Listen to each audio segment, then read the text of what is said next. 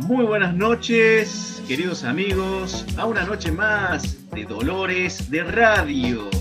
Y como ya venimos haciendo desde hace un tiempito a estos días, lo estamos transmitiendo cada uno desde su casita, desde la frialdad de su casa, porque no hay nada que pueda transmitirnos algo de calor. Digamos, lo único que nos puede transmitir algo de calor es cómo suben los precios.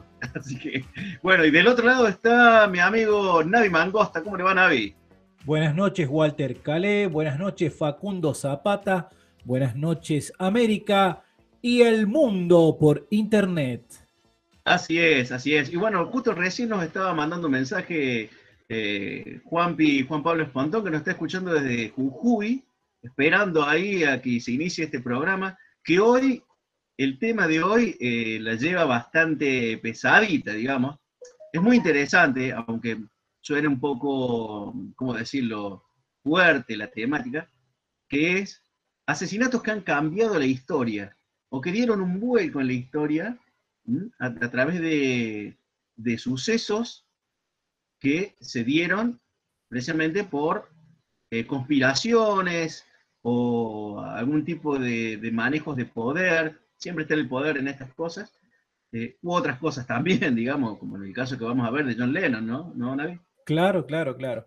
Vamos a ver casos que generalmente, no, eh, así como dice usted, ¿no? Cuestiones políticas que han llevado a estos asesinatos, pero también hay unos cuantos que no tienen una explicación lógica, ¿no? Que ya entramos en un terreno justamente, no sé si decirlo de las pasiones o de las, no sé.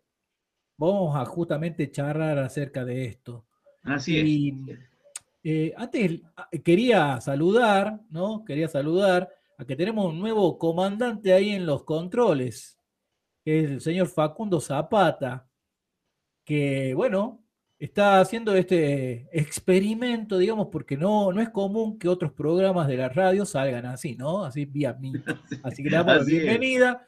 Y bueno, para que quede grabado, lo saludamos eh, acá en la lejanía al pulpo Gustavo Legui. Así es, totalmente. ¿Le parece, Navi, si vamos con un temita musical antes de largar ya con la temática? Perfecto, una pausa. Vamos nomás. Regresamos a Dolores de Radio, siendo las 20 horas 07 minutos en Argentina, el día 30 de junio de 2021. Bueno, Walter Calé, me gustaría que usted comience con este con esa historia tan tenebrosa de los asesinatos ¿no? Los asesinatos que han, claro, que han cambiado un poco el rumbo de la historia, ¿no? Y claro, ¿por qué no queremos hablar de crimen? Porque el crimen es muy amplio, un concepto bastante amplio que puede implicar otro tipo de actividades eh, que también necesariamente tienen un efecto, sino el asesinato, es decir, acabar con la vida de otra persona y que a partir de ahí los sucesos van dirigiendo el rumbo por otros lares. Y como a nosotros nos gusta siempre remontarnos un poco la historia o las simbologías, eh, las leyendas. Bueno, traemos a colación eh, una historia que es muy conocida. O sea, se sea o no se sea creyente, no tiene nada que ver, digamos, pero ha pasado a formar parte del constructo del inconsciente colectivo, que diría Jung, de todos nosotros, que es la historia de Caín y Abel, considerado, digamos, como eh, el símbolo o el arquetipo de la, del asesinato eh, entre hermanos. Es decir, la historia no es muy complicada. Caín era y Abel eran hijos de Adán y Eva, o sea, fresquito estaba todo, digamos, y Caín se ocupaba de, de criar ovejas y Abel de la cosecha. Y bueno, van a dar unas ofrendas a Dios y Caín tiene envidia de las ofrendas que da, que da Abel, porque entrega todo, y él medio como que no, no entrega lo mejorcito, y en un, y en un arrebato lo invita al campo y ahí lo mata. Creo, Una de las interpretaciones, sí, perdón. Caín lo que, lo que hacía era entregar, por ejemplo, la fruta que estaba picada, ¿no? La verdurita esa que no la podía consumir, bueno, esa la da como ofrenda. claro, lo peor, digamos. sí, bueno, algo así era, se guardaba, digamos, lo mejorcito y no era muy dado Entonces, bueno, claro, y lo lleva al campo y ahí lo mata. Y en un momento Dios se le aparece y le dice, ¿dónde está tu hermano? Y ahí viene la frase que también se utiliza mucho, ¿acaso soy yo guardián de mi hermano? Y ahí, bueno, obviamente Dios le dice, bueno, la sangre de tu hermano me está gritando en la tierra, pa, pa, pa, pa, pa, pa, pa. Esto, digamos, eh, una de las interpretaciones que se hace es, em, claro, yo lo dije al revés, Caín creo que es el que lleva la, esta cuestión de la, la fruta, las verduras, todo ese tipo de cosas, y Abel era el pastor. Claro, el pastor. Claro, y uno de los las significados que se le suele atribuir a esto es cómo, la vida sedentaria acabó con el nomadismo. Veo que el pastoreo es más nómada, eh, va, buscando los lugares donde, donde asentarse, en cambio el, que tiene que plantar se tiene que establecer en un lugar para ver la cosecha y todo eso. Entonces se lo toma también desde ese punto de vista, como es el, el acabose del nomadismo. Pero es obviamente una simbología que la podemos traer a nuestra, propia realidad. Por ejemplo, qué sé yo, el norte y el sur en Estados Unidos. Una, guerra fratricida, digamos, una de las más cruentas que tuvo, y es más, y es la única guerra que tuvo en territorio propio de Estados Unidos. Claro. O bueno, a ver, si vamos eh, creo que todo pueblo ha tenido ¿no? esas guerras entre hermanos. Bueno, acá tuvimos la, guerra, digamos, una vez que ya se, se obtuvo la independencia, comenzaron las, la guerra interna, ¿no? Las guerras internas generalmente se las conoce como unitarios contra federales, que también fueron muy crueles. Y de hecho, eh, justamente, hermanos que tenían que pelear directamente a muerte y con una crueldad que se asemeja a esa que cuenta la, historia, digamos, de Caín y Abel, ¿no? a mí lo que me llamó siempre la, eh, la, me llamó la atención lo de Caín y Abel y muchas historias de la Biblia es la precisión, ¿no? Es la precisión de algo que se nota, a ver, yo lo interpreto de una manera simbólica, ¿no? No es que ha pasado realmente esa historia, por lo menos así lo tomo yo. Pero la precisión, por ejemplo, que fue asesinado con una quijada, ¿no? Con una quijada de asno encima.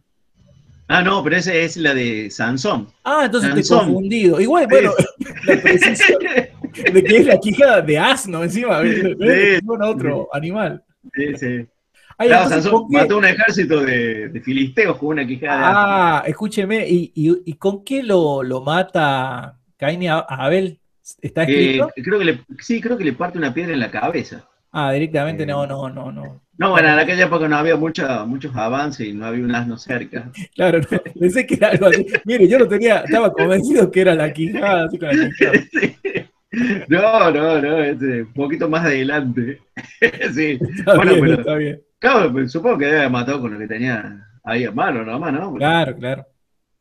Sí, así que bueno, y ahí pasa también, ¿no? A la historia como eh, Abel el buenito y Caín el malo y, traicionero, pero sobre todo esto del, asesinato, de que es cuando entra el crimen, digamos, eh, eh, la muerte, digamos, fratricida en la historia. Es un modo de explicar, que obviamente que tiene que ver que es una muerte entre hermanos, digamos, todos formamos parte de una misma humanidad. Claro. Y, toda muerte, en definitiva, sigue siendo una muerte entre hermanos. Exactamente. otra, otra historia que eh, se remonta también a los orígenes y que tiene sus consecuencias eh, y que llegan hasta nuestros tiempos es la historia de la fundación de Roma. Claro. Los dos hermanos criados por una loba, ¿no? O mejor dicho, cuidados por una loba, ¿no? Y, claro, alimentados por la loba, creo que era la loba cisalpina, creo que se llamaba, Usted lo nombró la otra vez, ¿se acuerdan uno de los programas, Navi? Eh, la loba esta que, que cría a Rómulo y Remo. Exactamente. Así es. Bueno, la historia cuenta precisamente también es una muerte, un asesinato entre hermanos, fratricida, que, bueno, ellos son descendientes de eh, Eneas, que es uno de los príncipes troyanos que huye luego de caer Troya, el, lo que cuenta la Ilíada, Y la madre de ellos se llamaba Rea Silvia. Sí, sí. Y ella es seducida y violada, no, no, sé si tanto violada, eh, capaz que un poco consentimiento tuvo, eh, por el dios Marte. es, interesante, ¿no? Cómo la simbólicamente Roma nace del dios de la guerra. y efectivamente, eh, Roma fue un imperio que, fue tomando lugar, y es más, el símbolo de ellos es el águila, es decir, la garra, lo que aferra, ¿no? Y, claro, haciendo una, a ver, una analogía con Estados Unidos, podríamos decir que también, ¿no? Claro, sí, claro, un imperio. Un imperio que nace de, no sé, de Martes con, no sé, con, con quién podría ser esa, ese, y, entre, ellos me parece que medio incestuoso, porque no aceptaban otro. Claro, no hay, usted vio que no hay, claro, veo que no hay mestizaje en Estados Unidos. Recién ahora se está viendo algo. Y bueno, en aquella época, obviamente, es interesante, ¿no? Porque, por ejemplo, la, ya me estoy yendo el carajo, pero bueno, eh, el símbolo de, la, de Grecia es el búho. Por eso Grecia eh, no tuvo imperio, salvo esos ese pequeño periodo de, Alejandro Magno, y que era macedonio. Pero lo que implica que tener un búho, que es, eh, es, la contemplación lo que prima. En cambio, en el otro es la praxis, lo pragmático. Roma es imperio. Yo no sabía eso que el búho representaba, digamos, a Grecia, el territorio griego. Lo que sí me acordaba es que el búho representa justamente eso, la contemplación y la sabiduría, ¿no? Claro. Y bueno, eh, está bien. Es el símbolo de Palas Atenea. Ah, así viene la cosa. Ah. Claro, claro. ella figura incluso en el, en el casco de Palas Atenea, que es la diosa de la sabiduría. Y hay un búho ahí. Exactamente. Ah, qué interesante. Sí, sí, sí, sí. Y bueno, eh, continuando, digamos, con lo de Rómulo y Remo, eh, Rómulo, eh, a ver, entre los dos tienen que ver dónde van a fundar la ciudad, ¿cierto? Eh, Rómulo quiere hacerlo en el monte Palatino y Remo quiere hacerlo en otro lado. Entonces dice, bueno, a ver, el que vea más buitres, ese va a ser el que va a, a ser rey. Bueno, Remo ve seis buitres y Rómulo ve 12 es decir, el doble. Entonces, Rómulo es el que decide dónde va, se va a establecer Roma y, hace una demarcación, un límite. Y, y aquel que pase este límite va, va, a morir. Sin mi permiso va a morir.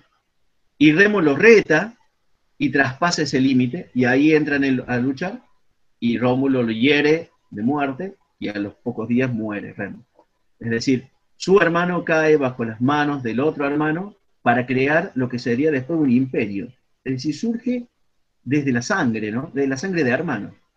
Interesante, ¿no? La, sí, a mí lo que me llama la atención es que, por ejemplo, este, este tipo de civilizaciones eh, buscaban, digamos, cuando no tenían a ver una, un, hecho histórico, o mejor dicho, o pruebas históricas para algo, bueno, inventaban una, una, una situación pero que está lleno de simbología, ¿no? Digamos, eh, es que, digamos, no quedaba así como que directamente, a ver, bueno, se, ha creado Roma y cómo fue, bueno, pero no hay registros históricos, entonces por lo tanto hacemos esta historia. Y es tan, tan interesante eso. A mí claro, sí, lo que pasa es que para los antiguos la formación del mito no es algo que tenga que ver con, con un invento, digamos, sino que es la verdad explicada a través de imágenes.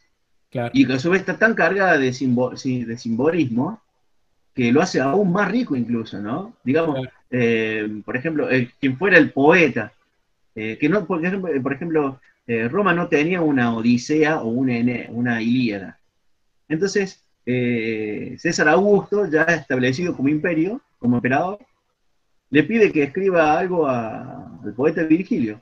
Y Virgilio escribe lo que es una, un mito de origen de Roma, que, es inconcluso, incluso no lo puedo terminar, que es la Eneida.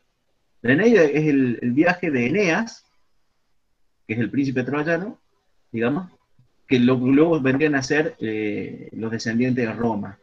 Y es un poema inconcluso, pero es, algo mítico, y ahí toda la, simbología que uno puede llegar a encontrar, todo eso, ¿no?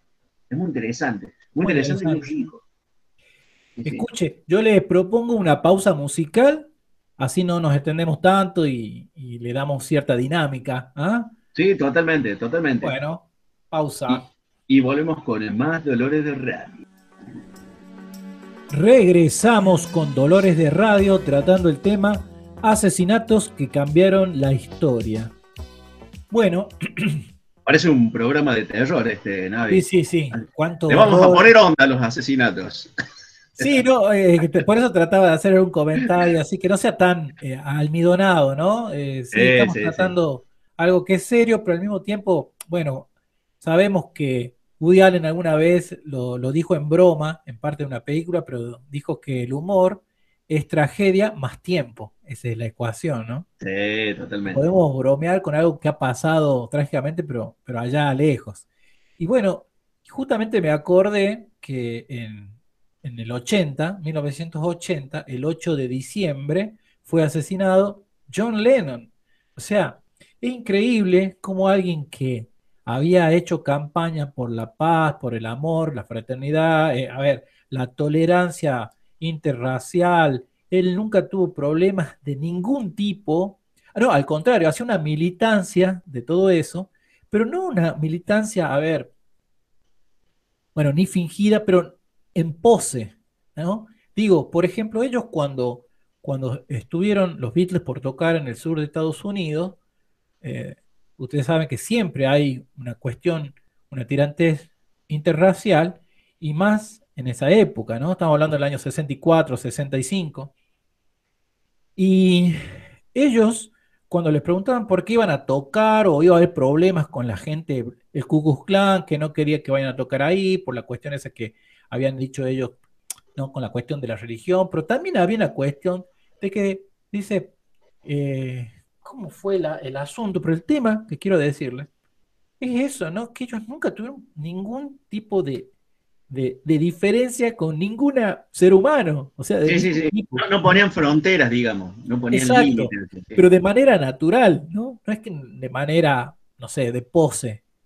Y el tema es que terminar asesinado, baleado a la fuera, a, la, a las, en las puertas de la casa, en este caso era un edificio. Y encima por algo increíble, ¿no? Es algo, no sé, la ironía.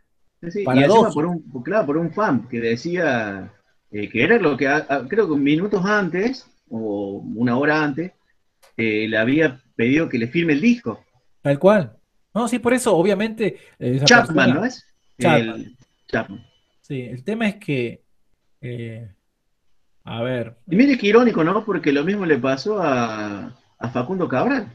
O sea, un tipo que, que también, o sea, siempre bregaba por, la, armonía, por la paz, por el, por el bienestar de lo humano, claro, claro. Eh, terminar en medio de un charco de sangre baleado por uno, no sé, por un ajuste de cuenta a otra gente que él justo estaba ahí.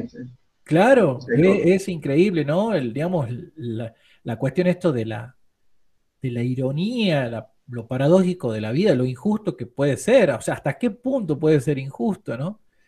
Eh, y a ver, ¿y ha cambiado la historia? Es eh, la pregunta que yo me hacía cuando, cuando usted propuso el tema. Y yo dije, no sé, o sea, no sé, el tema es que yo creo que... O no lo sabremos, porque lo que podría haber sido, eh, no sabemos si, ¿Cómo sería? Yo lo, que, yo lo que ponía a pensar, a ver, la vida de una artista, ¿cuánto nos, cuánto nos influye? ¿no? O sea, ¿cuánto, cuánto de ellos o, su arte nos puede, nos puede influir en la vida, ¿no? Y el tema es que, no sé, obviamente a nosotros, ¿no? Acá en Sudamérica, no creo que haya cambiado mucho, en la, en la, pero, eh, o sea, la respuesta es no sé, no sé. Y quizás sea, no, no sé si en otro universo, si Lennon este, no hubiera sido asesinado, si el mundo seguiría tal cual. Son preguntas pero sí me llamó mucho la atención, ¿no? Que sí cambió el mundo de, digamos, el mundo, el pequeño mundo que él había creado, ¿no? O sea, sí, sí, Creo que, que la gente reflexionó mucho acerca de esto, ¿no? De la violencia, de la paz, ¿no? O sea, se volvió a, pensar en los mensajes estos de paz que ellos sí, militaban con, con Yoko, ¿no? Con su esposa. El tema es eso, ¿no? Militar por la paz, ¿no? Qué, qué, qué, qué loco. A nosotros nos parece tan, tan lejano eso, me refiero, porque tenemos problemas un poco más domésticos, ¿no? ¿no? Acá en Sudamérica y acá en Argentina. Pero bueno, ellos militaban contra sus propios gobiernos, en este caso contra la, la realeza, ¿no? Que siempre, digamos, el imperio británico estaba metido en estas guerras de, que generalmente siempre son de poder económico. Y sí, sí, contra Estados Unidos lo mismo, ¿no? O sea, contra Vietnam y todo lo demás.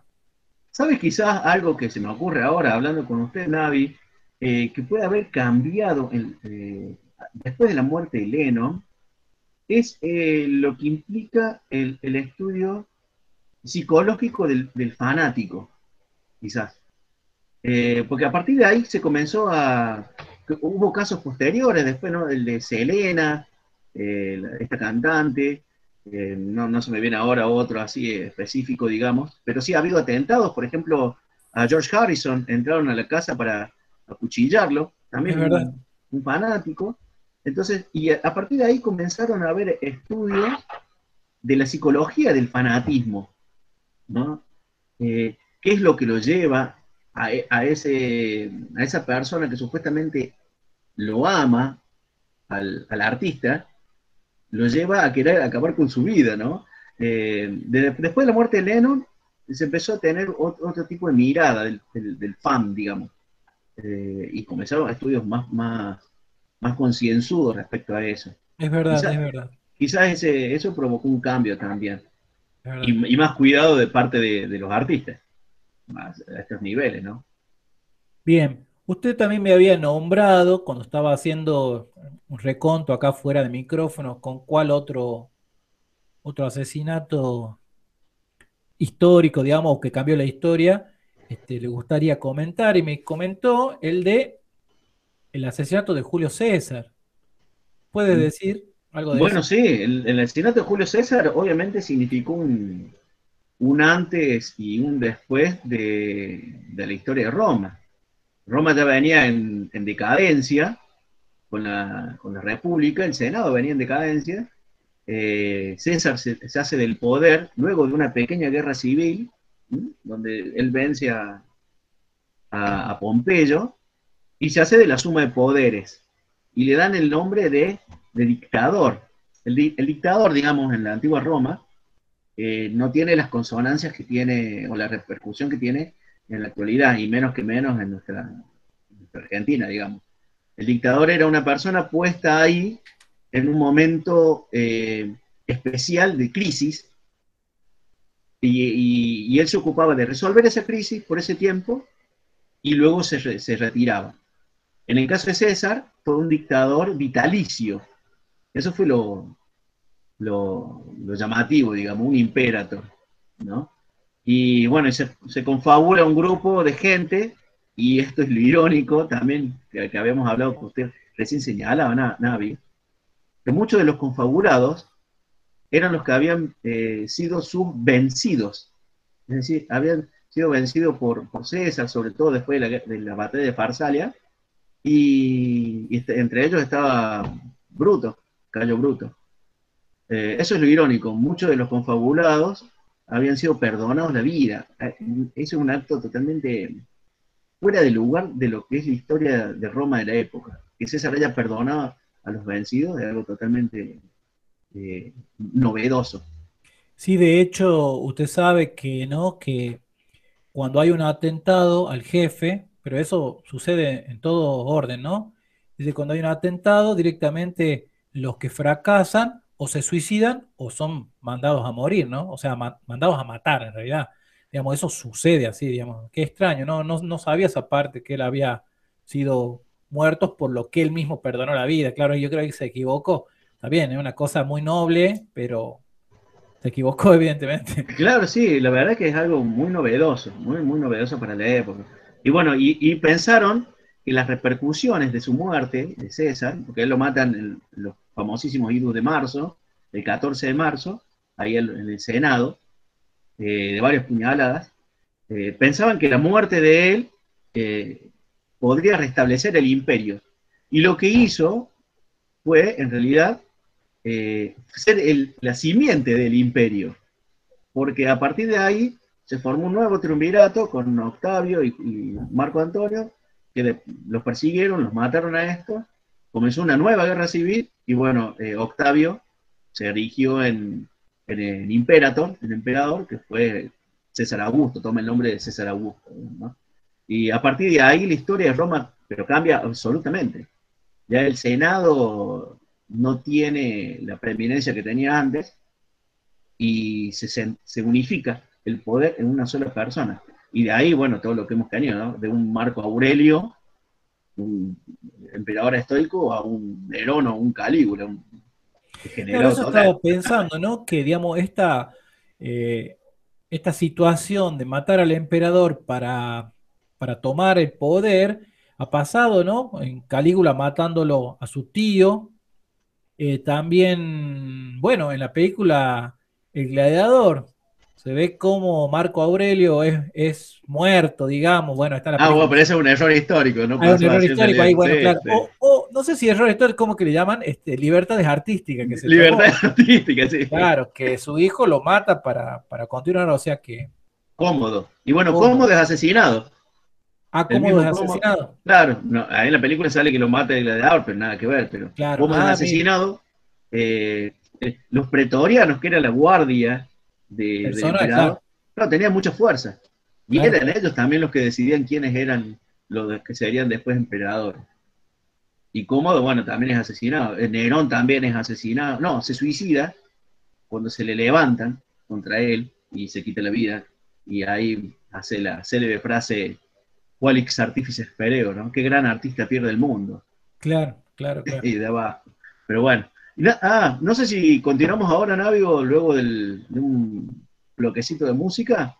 Estaría bueno hacer una pequeña pausa musical y continuamos. Bien, porque vamos a tocar un tema que cambió la historia acá en Argentina también, ¿no? Ah, por lo menos a algunos nos cambió la, la historia. Vámonos con un temita musical. Dolores de Radio por Cacán. Siendo las 20 horas 38 minutos, del día 30 de junio de 2021. Estamos acá desarrollando el tema Asesinatos que cambiaron la historia. Bueno, Walter Cale, ¿usted quería empezar o quiere que le haga ese comentario del asesinato que yo había pensado acá en Argentina? Eh, no, no, yo quería solamente eh, dar a entender, digamos, que lo que sucedió acá en la década del 90, fue, fue en la década del 90, eh, me tocó relativamente de cerca, precisamente eh, por las consecuencias que tuvo. ¿No es así? Usted, usted lo quería desarrollar más, ¿no? Así que lo, escuchamos. No, justo ah, me dio un pie perfecto, porque usted es clase 76, la misma clase de mi hermano, y que justamente fue el caso Carrasco, del soldado Carrasco, el que hizo, a ver, el gran break de la historia de todo masculino, ciudadano masculino argentino, que tenía que pasar por el servicio militar. Así es. Pero lamentablemente, justamente hubo, se habla de la muerte del soldado Carrasco y me parece que más preciso es decir el asesinato del soldado Carrasco, porque digamos eso es lo que fue y obviamente siempre los responsables trataron de, de ocultar la situación y, y cuando y sabemos que una mentira está tapada por muchas mentiras y muchos mentirosos, y bueno, pero finalmente... ¿Cómo fue, Navi, qué sucedió? El, ¿Más o menos lo recuerda, lo tiene fresco? claro, bueno, sucedió que él, el soldado Carrasco, este, dice que él era, eh, bueno, los llamados Colima, ¿no? Los que están haciendo la conscripción, digamos, eh, creo que tenía 19 años, creo. Eh, el tema es que para los que no son de Argentina, acá colimba significa corre, limpia y barre, que es digamos, el concripto más eh, elemental, digamos, el soldado raso que entra, es que se lo tiene así, bailando también se dice, ¿no? Es que se lo tiene en esas tareas domésticas y muchas veces como castigo, ¿no? Como, como castigo, a ver, si en un entrenamiento había que correr X cantidad de eh, kilómetros este, uno de ellos, ¿no? Del, pelotón no lo lograba, y en este caso dice que sucedía mucho con, con el soldado Carrasco, entonces todo el pelotón sufría el castigo con, generalmente son castigos físicos, ¿no? Los, terribles bailes que les pegaban. El hecho es que dice que él había, eh, le habían hecho ese baile y encima le habían propinado una, una golpiza a sus propios compañeros, pero también por orden, ¿no? sí, por órdenes. Por orden, ¿no? El tema es que quedó él muy mal, quedó muy mal y cuando lo llevaron a la enfermería, dice que la enfermería también fue, digamos que las curaciones que se le hicieron no eran lo suficiente, ni, ni había tampoco la voluntad ¿no? Porque inmediatamente si, si uno es médico o alguien responsable, un enfermero ve que está, no, este, este chico no se lo puede tratar acá, hay que llevarlo al hospital. Pero bueno, dadas las circunstancias que se hizo, se lo mantuvo ahí hasta que murió. O sea, el chico agonizó ahí, no se lo, o sea, los tratamientos no, no, no les hicieron. Entonces, ¿qué se hizo? Se ocultó el cuerpo dentro de, de unos depósitos del mismo del, cuartel ahí del régimen. No, todo mal se hizo, todo mal, desde el inicio, todo mal. Todo, mal. Todo, todo, todo. Hasta que. Y todo con una voluntad de hacerlo mal, ¿no? O sea. No, no, fue tremendo. negligencia, sino por voluntad de hacerlo mal. Los padres, ya eh, cuando dice que les tocaba eh, la visita, eh, no se pudieron comunicar con él, ¿no? Y nadie les decía dónde estaba. Y cuando, le, cuando alguien les comunicó algo, les dijo que fue una, que un desertor, que había desertado, le habían dicho. Dios mío. Miren lo que, lo, llegaron a decir. Entonces dice, los padres, ellos jamás creyeron eso. O sea, conociéndolo, dice a su hijo, jamás hubiera desertado. No. Entonces, dice que, bueno, empezaron los reclamos pertinentes, se lo terminó encontrando al cuerpo dentro de un, dice, de unos, a 12 kilómetros creo que del cuartel, que estaba este, mal vestido, con un pantalón que no era de él, un pantalón más grande, estaba, bueno, todo lastimado. El tema es que evidentemente de esa enfermería lo vistieron como Dios lo, ayudó ahí a, a, estas personas y lo arrojaron y dijeron que, bueno, que en la huida, claro, como no aguantó el frío y qué sé yo, porque esto, esto sucedió en el sur, este, bueno, eh, digamos que lo encontraron así, digamos que perdió la vida por haberse escapado. Obviamente. Todo eso implicó toda una investigación, descubrieron cómo era el hermano, y bueno, fue Menem el que largó un decreto. Claro, porque fue en la época justamente que estaba Menem presidente. Y el tema es que también, bueno, obviamente se politizó todo, ¿no? Claro. El tema es que ahí eh, Menem aprovechó porque ya, ya las Fuerzas Armadas tenían, digamos, una debilitación, ¿no? Que venía obviamente desde, desde, bueno, de la vuelta a democracia, pero recuerde que cuando, cuando estaba Alfonsín, las fuerzas habían hecho, ¿no? Dos intentos así de, de no, no sé si golpe de Estado, pero sí de, un, actos de rebeldía, ¿no? De, que digamos que fueron, ¿no? Los, los cara pintados, los llamados cara pintados, para hacer sus propias reivindicaciones, ¿no? Pero el tema es que se estaban, eh, digamos, haciendo una, una, una rebelión hacia el jefe de, digamos, el comandante superior, que es el presidente, digamos.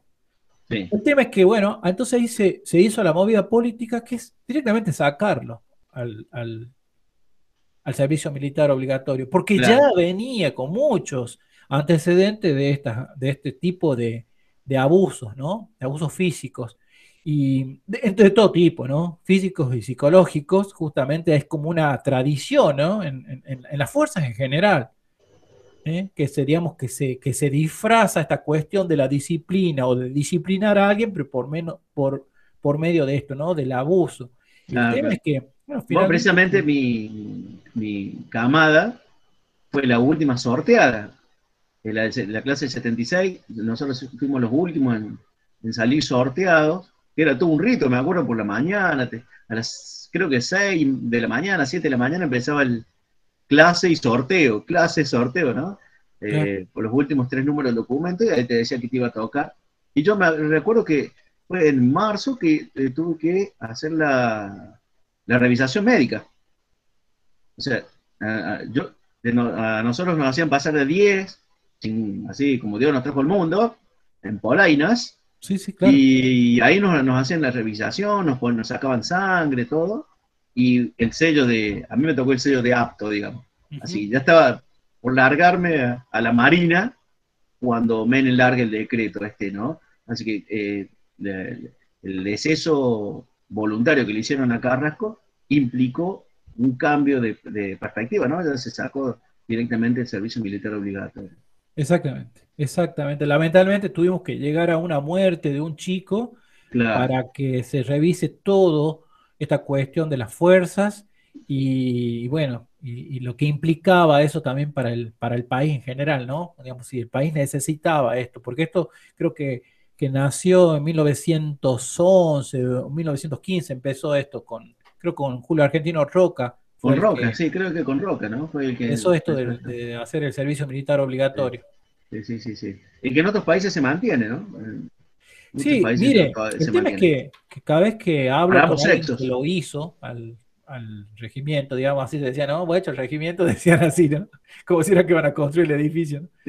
El tema es que, que, hay anécdotas que son muy, muy graciosas, pero mucho de abuso y algunas que me dieron pena, porque la gente pasaba, eh, a ver, había faltas básicas, gente que tenía hambre, frío, ¿no? O sea, cosas básicas, digamos, para, para alguien, digamos, era como, no, nunca entendí esa parte, ¿por qué llevar a esos extremos, ¿no? De crueldad. Claro, yo, yo recuerdo, por ejemplo, obviamente son casos, ¿no? No vamos a generalizar, eh, no se trata de generalizar.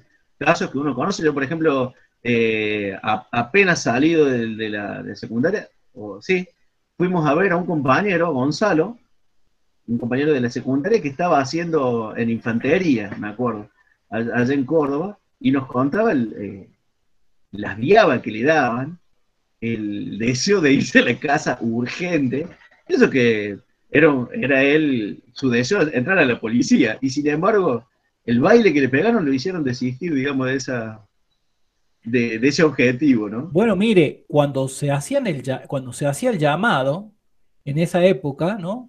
Eh, que creo que era, a ver, el 92, ¿puede ser? ¿Puede ser el año ese? Sí, sí, sí. El tema es que mucha gente directamente ni se presentaba. Yo tengo un, chico del barrio, me acuerdo que no se presentó, y digo, pero ¿cómo no te vas a presentar? Para mí era, digamos, yo era muy así, a ver, este, la oveja, digamos. Recién de grande empecé a hacer como reflexiones acerca de esto, ¿no? De las obligaciones que nos hacían hacer. Pero él dice, no, yo me presenté. Es más, no, ¿sabe qué? Desertó. Era una vez que volvió a la casa, no volvió más. Eso fue. Mm. Ya me acuerdo. Pero, no, incluso algunos se tragaban. Pero el tema es que dice que era tan cruel la situación, la vida, que, que, no, no, no, no, no dejaba una opción de verdad, digamos. Eh, algunos, yo me acuerdo, se tragaban eh, botones para que le saliera en la radiografía. Bueno, nunca te tomaban una radiografía, no sé, se tragaban botones, así yo me acuerdo, hay amigos que decían eso. Pero bueno, eso fue algo que realmente significó un cambio. Sí, sí, sí. ¿no? para no de, de, tiempo, Navi. Ahora tenemos que hacer una pausa. Hacemos una pausa y después ya el último bloque, porque ya veo que ya están los chicos de Kakan Rock Sí, sí, sí, nos están haciendo eh, señas ahí, no sé, algunas señas de manos que suenan a insulto, pero no, debe de ser de cariño, debe ser de afecto. Ahí está, ¿ves? Uno de afecto, de amor. Claro, no, hacen la seña del anillo, quizás está ofreciendo el casamiento a alguna dama. debe ser el, el, el, Señor de los Anillos, el joven. Eso es. Seguramente en alguna película está haciendo referencia acá. Claro, muchas gracias, muchas gracias. Vamos con el temita musical. Continuamos con Dolores de Radio, ya en el último bloque, ya como solemos decir, los últimos granitos de arena que van cayendo de nuestro reloj de arena, porque nosotros nos mantenemos dentro de lo tradicional. Eh, ya nos están marcando el momento de partir, porque ya le vamos a dar lugar a los muchachos de Cacan Rock ¿ah? eh, para su programa. Y bueno, el tema con el que seguimos hablando es los asesinatos que han cambiado la historia. Y obviamente es muy poco el tiempo que nos queda y nos quedan muchísimos casos, eh, porque la historia es vasta en esto, lamentablemente es vasta en esto, y hay algunos que sí han significado un cambio rotundo, por ejemplo, como para tener eh, en mente alguno, antes de darle paso a usted, Navi, el de obviamente el, el magnicidio que significó el asesinato de, John Fitzgerald Kennedy en el 65, sí, en el 65 creo que fue en Dallas. No, fue en el 63. Ah, 63, en Dallas, ¿no? Sí. El, en el 64, eh, a ver, eh, a ver, porque digamos que me acuerdo que los Beatles, cuando fueron por primera vez, ellos ya fueron, digamos, justamente eh, con Kennedy asesinado. Ah, mira. Ah, bueno, ahí está. Bueno, un buen dato ese, ¿no? El, asesinato significó un, cambio incluso de políticas dentro de lo que, de lo que era los Estados Unidos. No había habido un, asesinato de un presidente. Eh, estaba el de Lincoln, que tiene muchas semejanzas, eh, notorias semejanzas con el de Kennedy. Y otro, un vicepresidente también asesinaron, creo, entre, medio, y bueno, el de, el de Kennedy. Parece que tiene una larga tradición de, magnicidios el, país del norte, ¿no? Sí, igual también la, muerte del líder Malcolm X.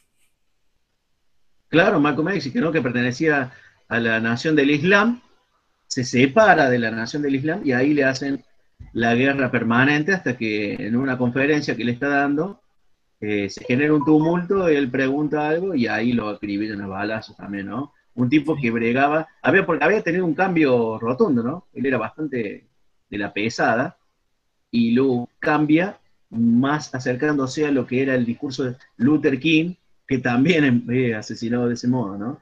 De un balazo en la frente. Qué terrible, la verdad, terrible. Y acá en Argentina, un asesinato también político, podríamos decir, que, que cambios, no sé si hubo un cambio real en, la historia, ¿no? Pero el, es el asesinato de Facundo Quiroga, ¿no?